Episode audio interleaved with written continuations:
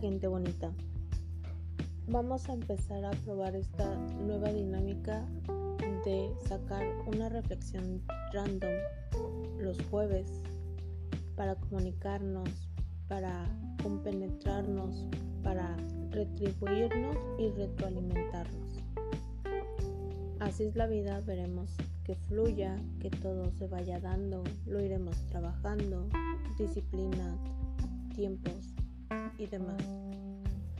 Y bueno, y si no, no pasa nada. Es experiencia, estamos aquí para divertirme, para que te diviertas, intentando aportar algo desde mi perspectiva, desde mis ojos, y que a lo mejor a ti te puede funcionar, a lo mejor puedo aportar un poquito, o a lo mejor tú puedes darte cuenta que cómo puedes aportar tú a este mundo en el que todos, todos, todos, todos pertenecemos.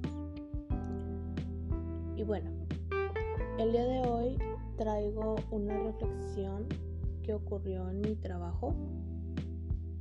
Mm, yo trabajo en hotelería, en un hotel, y bueno, me llevo con diversas personas. Y una de estas personas del departamento de ventas me hizo un comentario que me quedó dando vueltas en la cabeza durante mucho tiempo. Él decía que se compraría su pluma de 25 mil pesos. Obviamente cuando yo lo escuché, no sé cuánto, cuál sea tu reacción, al menos la mía fue de quién en su sano juicio gasta 25 mil pesos en una pluma que te puedes comprar X, ¿no? Si quieres una buena pluma hasta de mil, dos mil pesos, que para mí sigue siendo exagerado, pero bueno, entra dentro de, de, lo normal, creo yo, ¿no? Pero ya una pluma de 25 mil pesos, yo creo que es como irte a lo extravagante, muy cañón. Y luego si se te pierde, imagínate nada más que las plumas son lo que más fácil se pierde. Entonces yo le decía a esta persona, como para qué quieres una pluma, o sea, ese dinero de verdad lo puedes ocupar, incluso le puedes comprar un iPhone, o sea, de una pluma a un iPhone, un iPhone te da mucho más, ¿no? Una laptop, no sé, si quieres lujos, algo así, una salida, unas vacaciones, no lo sé, pero una pluma. Y él me decía, nosotros vendemos imagen. Si el huésped salga su cartera de X marca, pues yo, yo también, o sea, tengo que vestirme con las marcas porque es lo que le estoy vendiendo al, al huésped, una imagen. ¿Cuántos de... Perdón. Todavía ando medio enfermita de la garganta. ¿Cuántas veces no hemos escuchado eso? Nosotros, las personas que trabajan en una empresa que tienen mm, puestos en mandos la imagen.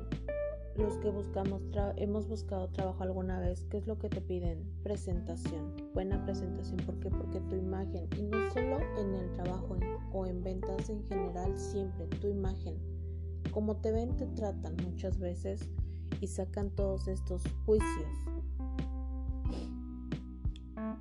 Yo me quedé pensando un poco acerca de eso y me di cuenta de algo demasiado obvio y demasiado absurdo. Es tan obvio que de verdad es muy absurdo. ¿Qué fue lo que vi?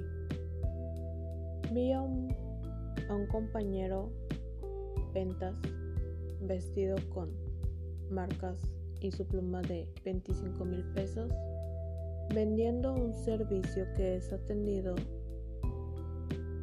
por una ama de llaves con un sueldo base mínimo, propinas promedio, en donde yo creo que unos zapatos cómodos es como que lo máximo.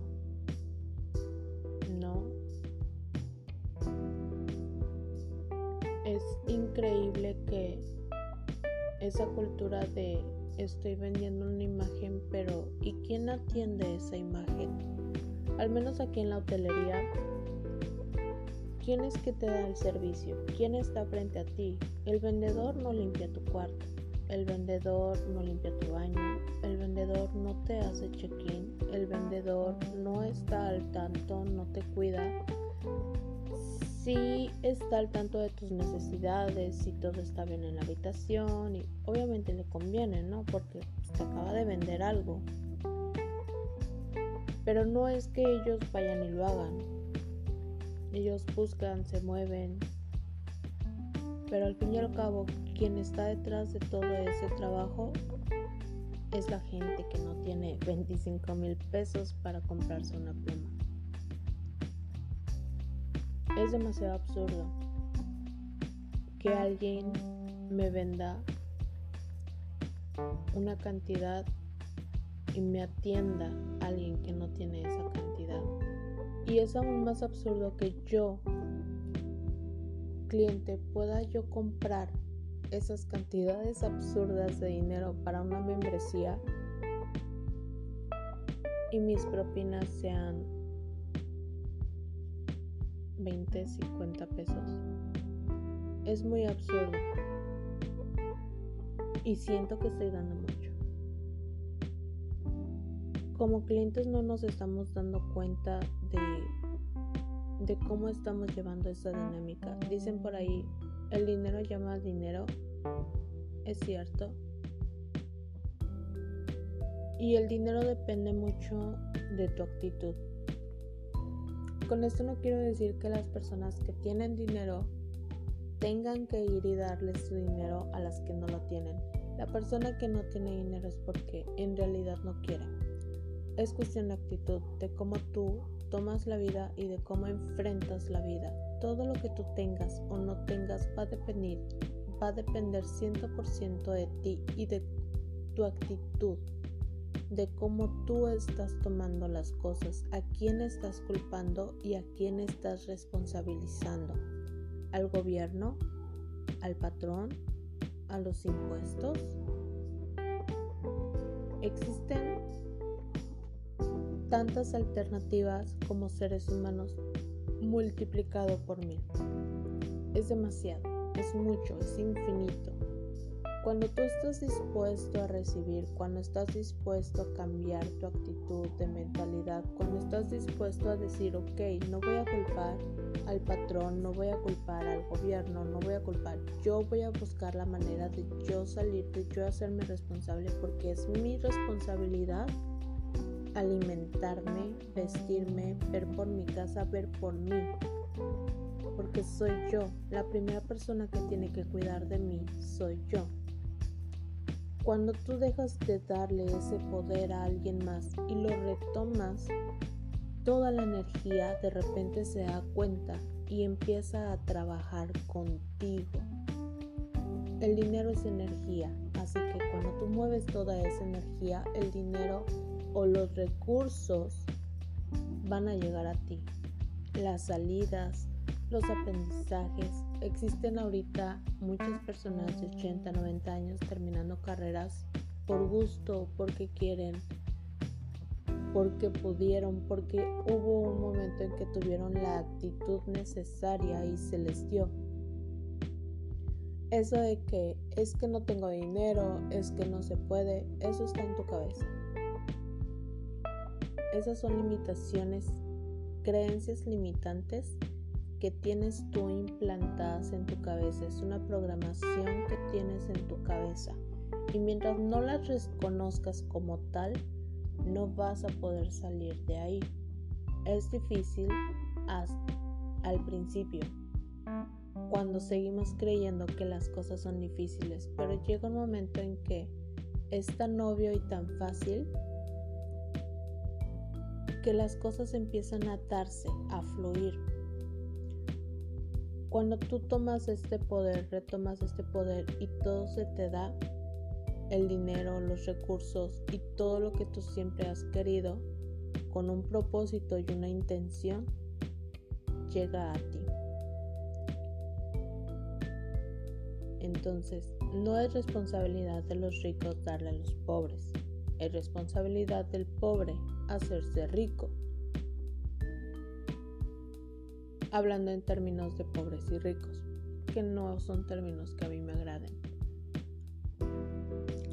Eh, no es responsabilidad del abundante hacer cargo de aquella persona que es carente.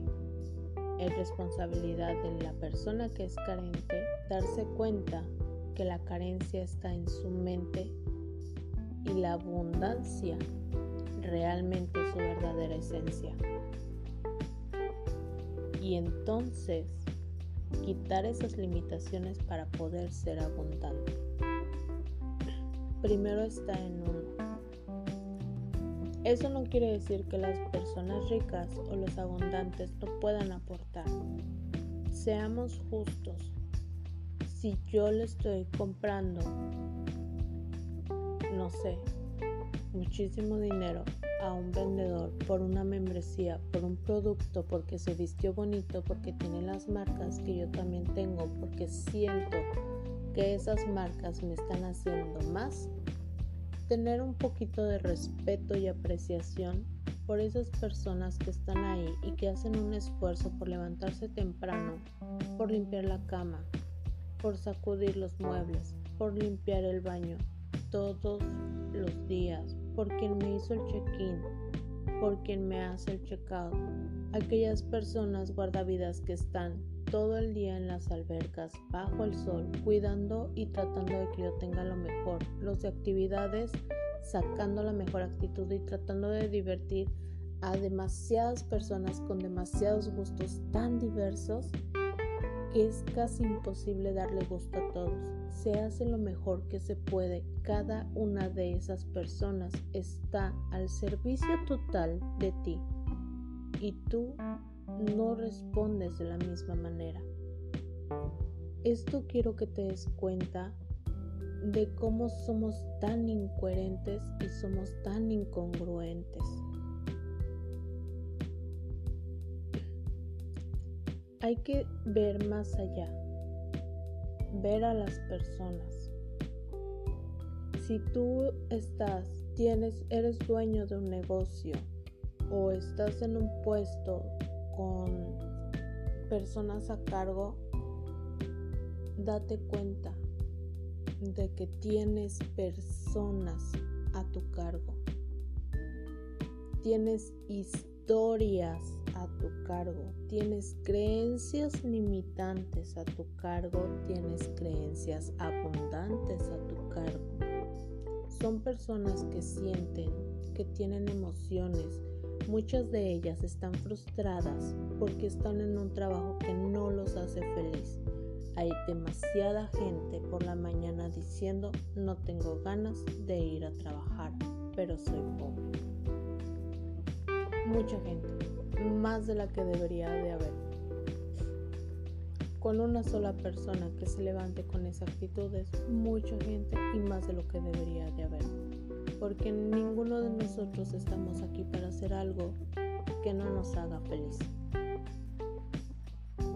Y sin embargo, estas personas están ahí por dinero, porque tienen una familia, porque es el único modo, por miedo, por muchas razones. Tu patrón, tu gente que puedes manejarlos, date cuenta y sé empático, sé humano. Tú tienes problemas también, tú tienes preocupaciones también. ¿Qué te hace pensar que los demás no lo tienen? ¿Qué te hace pensar que por tener un puesto ya no puedes tú tener o expresar esas emociones? Por ejemplo, con todos los presidentes de México, la gente año tras año, presidente tras presidente, critica, humilla, se cree experto, cree que es fácil, cree que es mejor y lo cierto es que no se ponen a pensar en lo difícil que ha de ser humanamente estar en un puesto donde todo el mundo te ve, donde la verdad es que no tienen absolutamente nada de poder. Y se están acabando todos los días. Y tratar de darle gusto a tantas personas al mismo tiempo. Y tratar de dar lo mejor. Y al mismo tiempo ver cómo tú puedes evitar que esas otras personas que son mucho más y que no está en tus manos evitar que hagan los recursos como los hagan, o sea, y que no te puedas equivocar. ¿Dónde dice que por ser presidente no te puedes equivocar? ¿Dónde dice que por ser dueño de una empresa no te puedes equivocar? Somos demasiado exigentes con los demás, demasiado, pero no lo somos con nosotros mismos. Si nosotros fuéramos igual de exigentes con nosotros mismos, no habría pobreza en este mundo, no porque nos dieran, sino porque nosotros iríamos en busca de las soluciones a nuestros problemas, en vez de esperar que el otro nos lo solucione. Todo este mundo es un mundo de incongruencias, de incoherencias, y lo podemos ver en las grandes ciudades donde están las casas de buen tamaño, mansiones casi pegadas ya, casas paracaídas, le dicen algunos, en donde cayeron en cualquier terreno y construyeron como mejor pudieron y es increíble que no seamos humanos cuando es lo único que somos, cuando es lo primero que somos, humanos.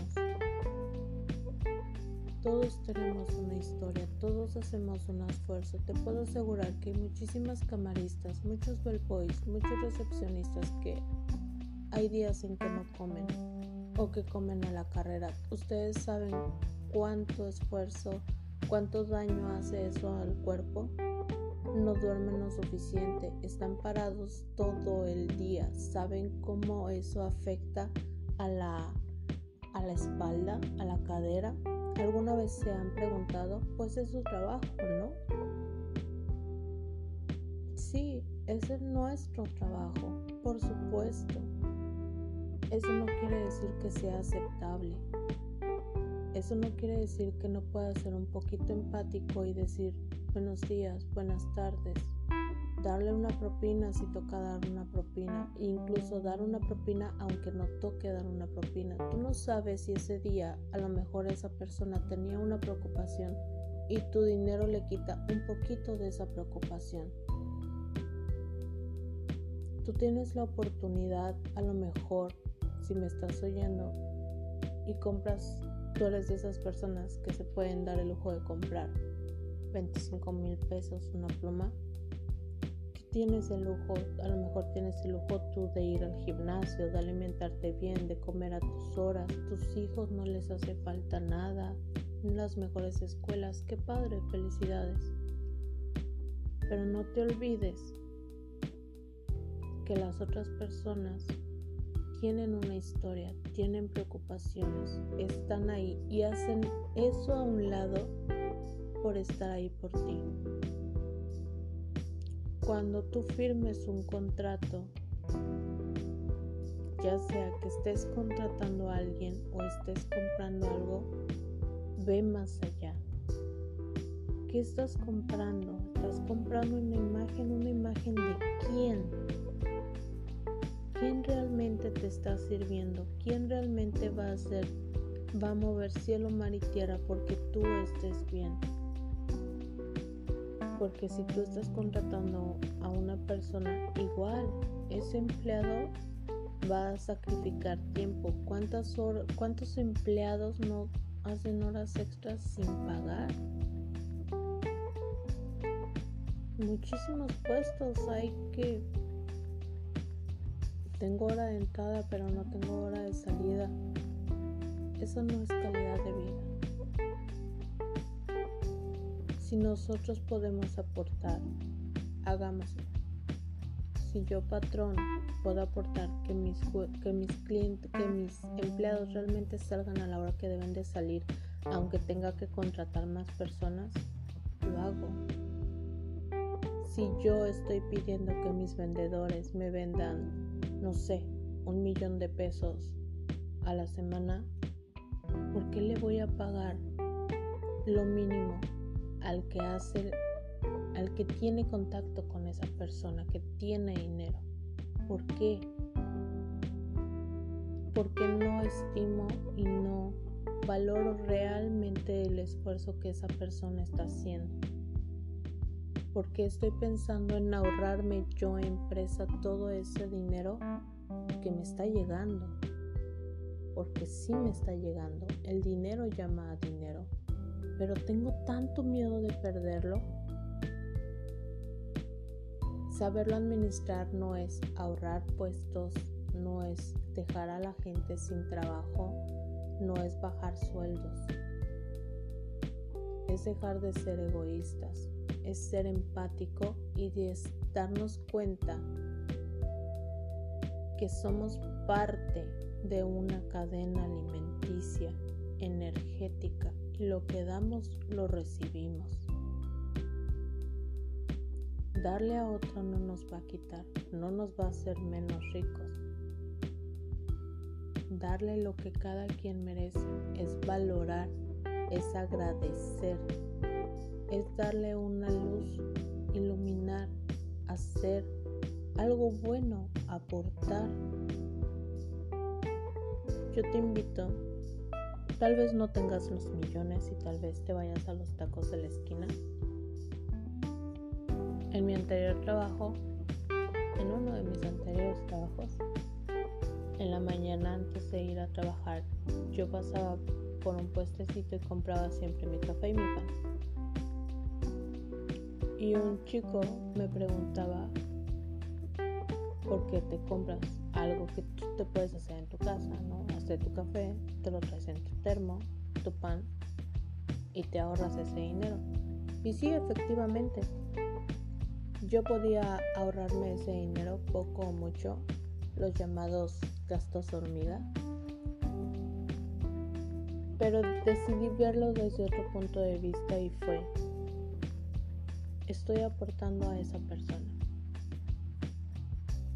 no estoy gastando a lo loco en algo que a lo mejor voy a tirar en un futuro o solo por darme un gusto. Estoy aportándole a alguien más.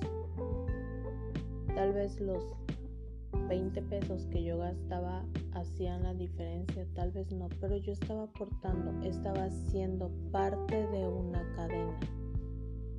Dar y recibir, dar y recibir la energía necesita movimiento y yo decidí ser parte de ese movimiento. Permitir que el dinero llegue y salga. Y cuando dejo que salga es permitir también que llegue. Entonces no necesitas tener mucho dinero, tener una empresa o tener gente a cargo para hacer esa diferencia. Puedes ir a un restaurante y ver más allá. Muchas veces dicen, hay gente que, que tiene mala atención al cliente.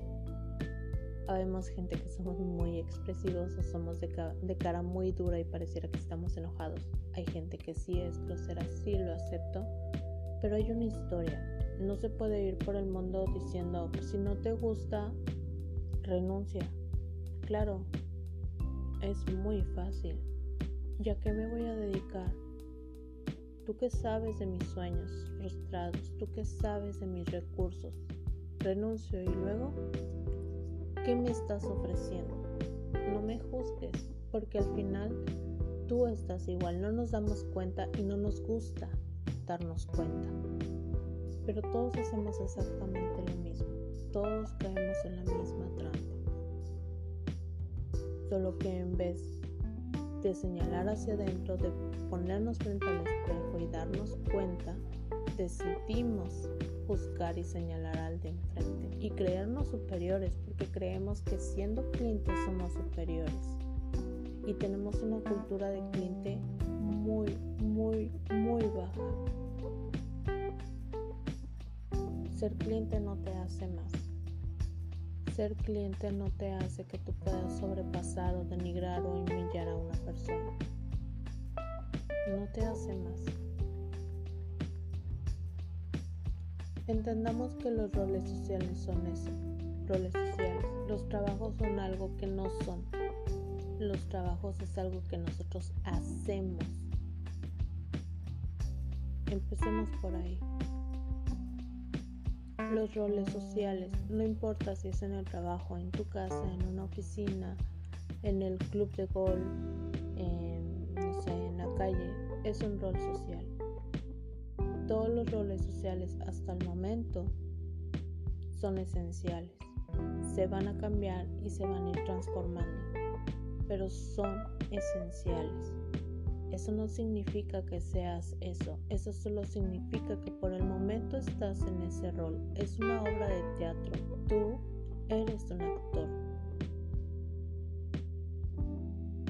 Tú no eres lo que haces. Y cuando entiendas eso, vas a poder crear muchísimos cambios en tu vida y en la vida de los demás. Pero antes de empezar a crear cambios, solo pregúntate, ¿cómo quieres aportarle al mundo?